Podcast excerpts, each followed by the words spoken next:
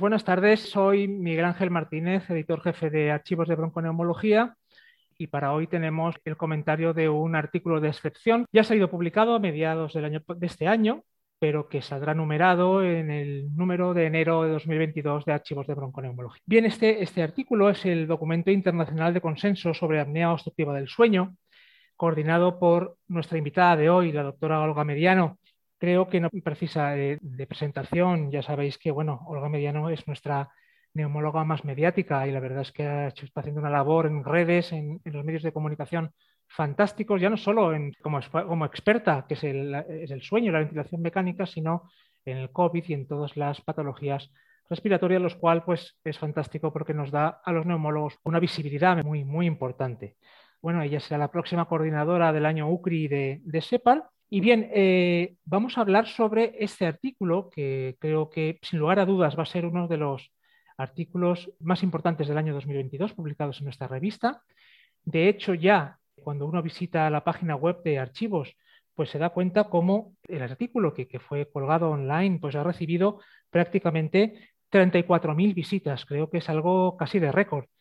Si lo comparamos con otros artículos, no hace falta decir nombres, pero muy, muy conocidos por todos y siempre muy visitados, que han recibido no más de 10.000. No sé si esto tiene que ver con que este es un artículo eh, realmente un consenso internacional del que ha participado no, gente, no solo gente de España, sino de Portugal, Argentina, México, Francia, Brasil, Colombia. Quizá en un futuro nuestras normativas, estas que son avaladas por SEPAR, deben de ir en esta dirección. Eh, quizá eh, sea ese el, el secreto, además, lógicamente, de la calidad de esta normativa. Bien, después de esta introducción, quería dejarle ya la palabra a Olga y como una primera cuestión, preguntarle, pues bueno, lo más básico, ¿cómo se gestó? ¿Cómo, cómo se, os ocurrió? ¿Cómo se gestó esta normativa? Y fundamentalmente, ¿cómo eh, decidisteis que aplicarla de una forma internacional? Olga, buenas tardes. Eh, buenas tardes, Miguel Ángel, y muchas gracias por la, por la presentación. La verdad es que es impresionante ver la aceptación que ha tenido el documento y después de, tanto trabajo, pues eh, tengo que decir que estamos todos muy orgullosos y la verdad es que el cómo se gestó era una necesidad imperiosa porque teníamos un documento de consenso del 2005 que se había actualizado en forma de normativa, que también se publicó en archivos de bronconeumología en el 2010, pero hacía falta realizar esta actualización como documento de consenso. Ya se llevaba pensando un tiempo cuando yo entré como coordinadora, pero cuando yo entro como coordinadora de área de sueño, es una de las actividades a realizar, ¿no? O uno de los objetivos a realizar que me, me plantean. Y además me lo planteo como algo casi personal, el que eso tenía que salir adelante durante esa coordinación. Y además no lo hemos tenido del todo fácil precisamente por el coronavirus, porque justo cuando estábamos acabando de llegar al consenso y había que ponerse a terminar de escribir todo fue cuando llegó la pandemia. ¿no? Nosotros hicimos la última reunión presencial el 17 de febrero y del, del, 20 y como sabéis a partir de ahí fue, pasó todo lo que vosotros sabéis que pasó. El que luego diéramos el paso de ser internacional, eso no fue una idea mía, fue una idea de Carlos Egea y me di, bueno, pues la verdad es que a mí al principio me dio un poco de vértigo, pero me lancé a ello y creo que ha sido una muy buena idea y que, como dices, hay que replicarlo. Sí, la verdad es que es, buena idea, sí, sí, sobre todo eh, por nuestra relación necesaria ¿no? con los países latinoamericanos, hispanoamericanos, eh, con los cuales bueno, nos unen muchísimas cosas y además bueno, podemos compartir muchas, muchas cosas y veo como entre los países, bueno, pues salvo Francia, que quizás se aparta un poco más, la mayoría son países eh, o bien ibéricos, como son los portugueses y, después eh, de habla o de habla portuguesa, como Portugal y Brasil, y después los hispanoamericanos. Creo que es muy interesante. Eh, me llama la atención, Olga, una de las cosas que más me llama la atención de, esta nueva normativa, si le podemos llamar documento, sobre todo el tema de que intentáis buscar un poco de orden en esta confusión que ha habido generalmente en la denominación de la enfermedad, ¿no? Siempre ha habido mucha confusión que si síndrome de apnea y hipopnea del sueño, si síndrome de apnea del sueño, si síndrome de hipopnea obstructiva. Y al final se, ha tomado la determinación de llamarle apnea obstructiva del sueño, para que todo el mundo estemos de acuerdo. Será mayor o más, más, o menos acertado, que ahí cada uno puede tener quizá su, opinión, pero la verdad es que que hablemos todos de la misma cosa es muy importante. Mi pregunta es por qué se ha decidido por, este, por esta denominación, apnea obstructiva del sueño. Bueno, había varios motivos. El primero era equipararnos un poco a la nomenclatura internacional y sobre todo americana, que a veces las traducciones eran engorrosas y AOS, que además es en femenino en, castellano, pues era como mucho más similar, sobre todo en sus siglas. Había una cosa muy importante que teníamos muy claro y es que queríamos sacar la palabra síndrome. Nos parece que la apnea obstructiva del sueño es una enfermedad y que tiene una entidad suficiente. A lo largo de estos años se han demostrado sus consecuencias eh, tan relevantes y no es solo un conjunto de síntomas, es una enfermedad y por eso queríamos sacar la palabra síndrome. Y por otro lado, eh, sacar la palabra hipopnea, que se metió en el 2005 para darle entidad a este evento y que ahora ya no la necesita porque tiene más que demostrada la hipopnea su, su valor dentro de la enfermedad.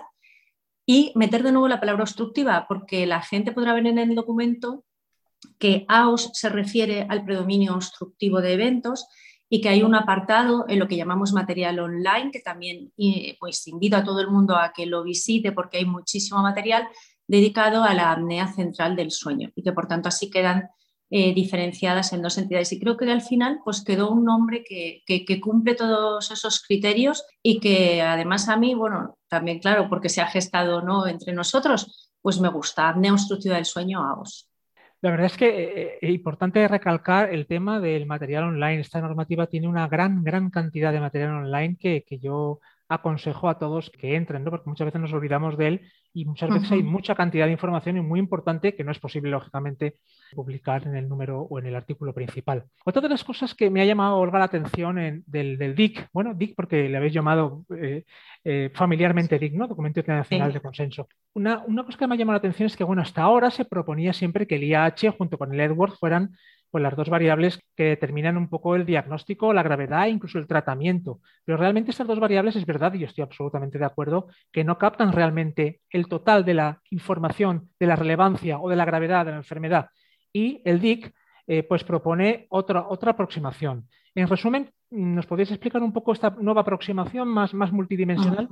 Eh, es, efectivamente es por eso, ¿no? por la, porque precisamente el IH no, no, recoge todo el nivel de gravedad, pero aquí nos hemos encontrado con uno de, de los temas que nos han quedado pendientes, el crear un score con unos límites claros en los que podamos incluir otras variables, entre las que, bueno, en este caso las autoras, porque eran neumólogas las que desarrollan este, este apartado, pues encontraron valores como el CT90, eh, como por ejemplo el índice de masa corporal o como la presencia de determinados factores de riesgo cardiovascular o enfermedad cardiovascular asociada. Y de hecho ellas plantean un score, ¿no? incluso ponen los límites, pero reconocemos que no hay evidencia científica para poder afirmar que esos son los límites que determinan la gravedad de la apnea obstructiva del sueño.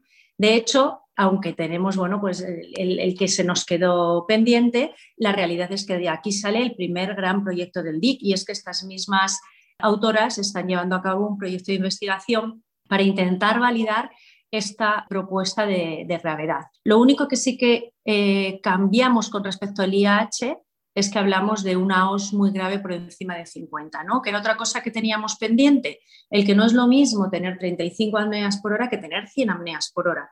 Y nos parecía que incluir la AOS muy grave como, como entidad, pues sí que tenía eh, ese valor, ¿no? Y, eso sí que nos atrevimos a dar ese paso. Y el otro lo daremos, porque ya te digo que están, están en ello. Perfecto, Olga. La verdad es que eh, eh, es un tema que da para muchísimo, para hablar muchísimo, pero poco a poco nos va el tiempo, con lo cual voy a intentar hacer una última pregunta, pero va a tener tres vertientes. Y sobre todo me gustaría, además de lo que pone en el DIC, que me des tu opinión. ¿no? En el mundo de la apnea del sueño, ¿cuál es el futuro de la polisomnografía?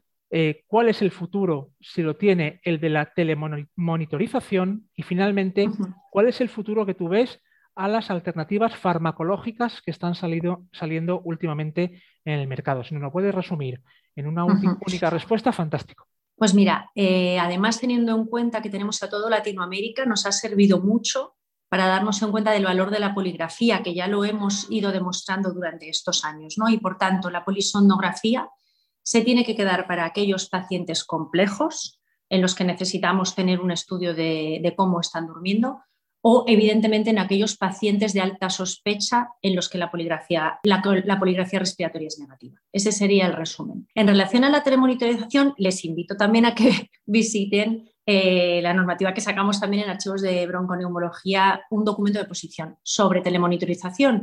Pero en resumen es que de inicio la telemonitorización va a ser necesaria en todos los pacientes que inicien una CEPAP y que a los tres meses se podrá retirar en aquellos pacientes que son buenos cumplidores, mantenerlo otros tres meses en los no cumplidores y para siempre en los pacientes especiales, ventilación, menores de edad, etc. Y con respecto a tu última pregunta, pues quizá es uno de los temas pendientes del DIC porque no hemos ido más allá. Fíjate que en ese eh, material online hay muchísimos temas, pero no hemos hablado y todavía este tema estaba eh, muy verde del tratamiento farmacológico, por ejemplo, en el tema de la hipersomnolencia residual. ¿no? Entonces, pero ya te, te, quería contar también que vamos a hacer una página web del DIC, porque no queremos que el DIC sea algo estático. El DIC va a ser algo dinámico y por tanto todas esas cosas que vayan surgiendo o las cosas que se vayan publicando se harán actualizaciones continuas y por tanto puede ser uno de los temas que tratemos ahí. Y por último, decirle a todo el mundo que nos esté escuchando que el documento va a ser un documento penaces y que, bueno, ya lo es, y que por tanto todo el que quiera puede acceder al documento y a todo ese material online que has mencionado de forma gratuita porque pensamos que este documento todo el mundo tiene que tener acceso a él. Muy bien, Olga, fantástico. El tiempo vuela, llevamos 13, casi 14 minutos. La verdad es que estaríamos dos horas hablando. Por mi parte, enhorabuena de verdad por este documento. Eh, reiterar lo de la, toda la información online, reiterar que es Open Access. Es muy importante que la gente sepa esto y que tiene un acceso gratuito a este, a esta guía internacional y reiterar mi enhorabuena porque desde luego si nos atenemos al número de visitas, que es un gran marcador de la visibilidad y el impacto que esto tiene, pues estamos hablando de realmente 35.000 visitas, que es algo realmente muy, muy, muy importante. Con lo cual, Olga, eh, muchísimas gracias por atendernos, por este podcast y una última palabra para despedirte y yo creo que yo agradecer a Archivos de Bronconeumología la confianza que tuvo en su momento de aceptar esta publicación y también decir que estamos trabajando en el documento de consenso de AOS en niños y en el de ventilación mecánica en el paciente crónico. Por tanto, mm, pues nada, ya sabrán también de nosotros en el futuro las personas que nos estén escuchando. Muchas gracias, Miguel Ángel. Muchas gracias a ti. Un abrazo. Adiós. Un saludo. Hasta luego.